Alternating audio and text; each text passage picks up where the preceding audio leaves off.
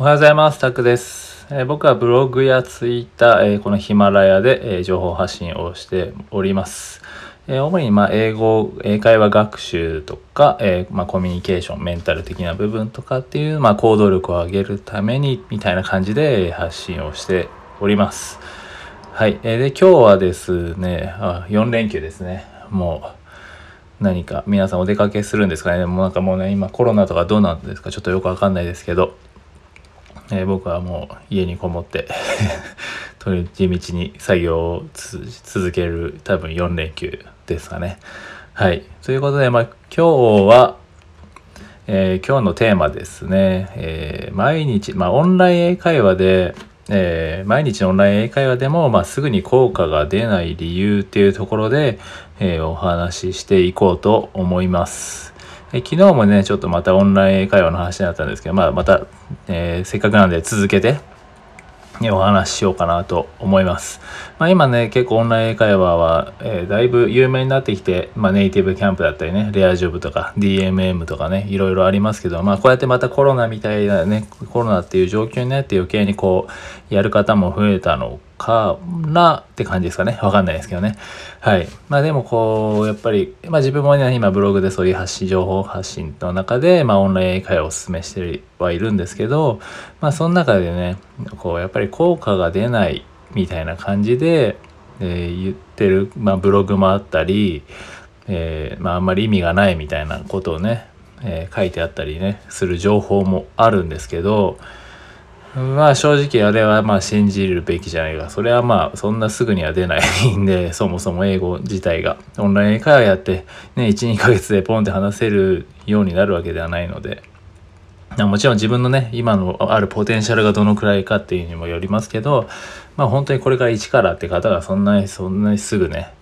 え23ヶ月でできるわけはないのでっていう話をちょっとねしていきたいんですけど、まあ、すぐに効果出ないんで安心して安心してくださいって言ったらあれですけどそんな簡単に諦めない方がいいですよっていうとこで、えーお話ししたいんですけど、まあ、そもそもねこう英語ネイティブって、えー小学校入学まで今どれくらい英語に、えー触れると思いますかね？まあざっくりですね。はい。まあ自分がね、日本語でどれぐらい触れてきたとかね、日本語に触れてきたとかと思えば、まあ、結構膨大な量だと思うんですけど、えー実際ね、これ英語ネイティブはこう小学校入学までに、えー1万7000時間以上ですね。もうなんかよくわかんないですね。1万7000時間以上。で、えー大学入学までには、さらにその、えー5万時間です。5万時間。英語に触れるんですよね。ネイティブは。その母国語に。まあ僕らもきっとそうでしょうね。同じ。これはまあ英語であって、まあ日本語で言えば同じですよね。5万時間です。はい。もう信じられない時間。ちょっとわけわかんない時間ですね。で、まあじゃあ仮にこれね、オンライン英会話をじゃあ25分。まあオンライン英会話は基本的に25分レッスンなんですけど、それをね、365日、毎日ですよね。毎日その25分をやったとしても、150時間ちょっとなんですよね。まあ、弱。5万時間と 150時間ですよね。しかも僕らはそう、普段は日本語に触れてるわけなんで、うん。っていうもう5万時間。まあ、大学入学までの人とね、5万時間と、え1年やってその150時間。でそれで伸びね効果出るって思いますかっていう話ですよね。これを聞いたら。でまあ語学はもうね言ったら一つの学問なんですよね。語学は一つの学問ですよね。こうやって言語学としてされてるわけなんで。だからそんな簡単じゃないんですよ。そもそもが。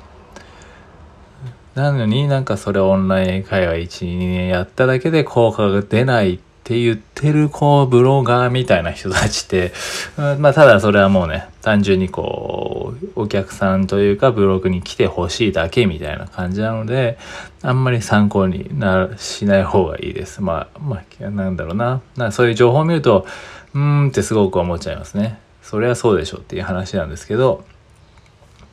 それでねやめちゃうのは本当にもったいないんですよね。それはオンライン会話がはね効果がないんじゃなくて単純に時間的に足りてないシンプルにそれだけです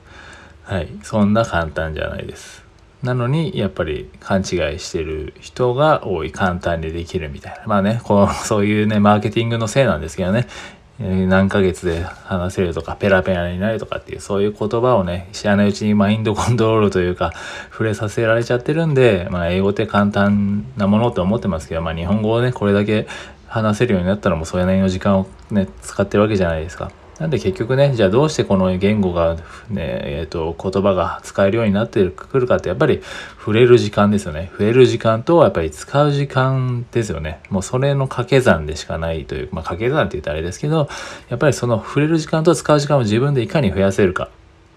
もうこれだけですよね。じゃあオンライン会でじゃあですね、それだけで150時間だったら、じゃあ他で自分でやるしかないんですよね。じゃあオンライン会話以外で英語に触れる時間を作る別にね移動時間に音楽を聴くでもいいし別にもう何でもいいんですよねインプットね、それ無駄っていう人もいますけど、でも、ね、触れないよりは僕は全然マシだと思います。英語ってこういうものなんだなっていうふうに自分にこう言い聞かせるというか、そんなのね、えー、まあもちろんその細かく言えばもしかしたら効果はないかもしれないですけど、そんなの知ったことじゃないですね。うん、自分がそれが効果になってる、ね、効果になる、つながるというか、これが英語に触れてる時間っていうふうにね、自分で思うんだったら僕はそれで全然いいと思います。海外ドラマを見るでもいいし、えっ、ー、と、YouTube の映画ね、見るでもいいし、英語で。もうちょっと本好きだったら本読むでもいいし、何でもいいんですよね。とりあえず触れる時間をボン、もうどんどんオンライン会話以外でも増やす。はい。で、で、さらにそれをね、まあ、だって僕らってこう赤ちゃんからね、よくわかんない言語をね、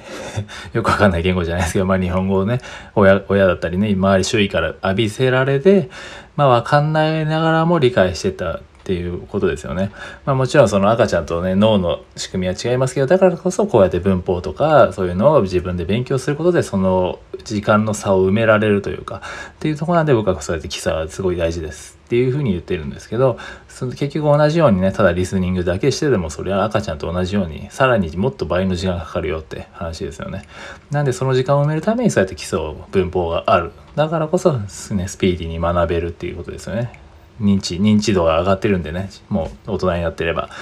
なんでもう問題というかもうそのポイントは本当に触れる時間と使う時間を増やす。で、使う時間は、まあ、オンライン会話25分。まあ、例えばね、ネイティブキャンプとかだともう無制限なんで、まあ、休みの日は少し多めにするとか、あとはね、英会話カフェにも行くでもいいと思います。たまにね、オンライン会話だけじゃなくて、やっぱりリアルで会う会うこともやっぱり大事なので、そういうところにね、ミートアップとか、まあミートアップとか僕行ったことないですけど、そういうリアルで会える場所を探したりとか、まあハブとかね 外国人いるようなバーとかもうポンって行ってみて話すでも全然いいですしね、やっぱり日本人に話しかけられて喜んでくれる人がやっぱりいるので、まあ、そこはね、その壁はなかなかやっぱ高いですけど、まあ、そういうのを試してみてもいいですし、えー、何でもやれることはあるんで、はい、そこは増やしていこうということですね。なんで今回はそのまあなんで毎日こうね、オンライン英会話でも効果が出ないのかっていう話で、まあそもそもね、ねこの言葉に触れている量が圧倒的に足りなすぎる。えー、ネイティブは大学入学までに5万時間。でもオンライン英会話を、えー、25分毎日365日やったとしても150時間しかない。だからそれはもうね、そんなすぐ効果が出るわけじゃないし、そんなにすぐ話せるわけじゃない。でもね、別に、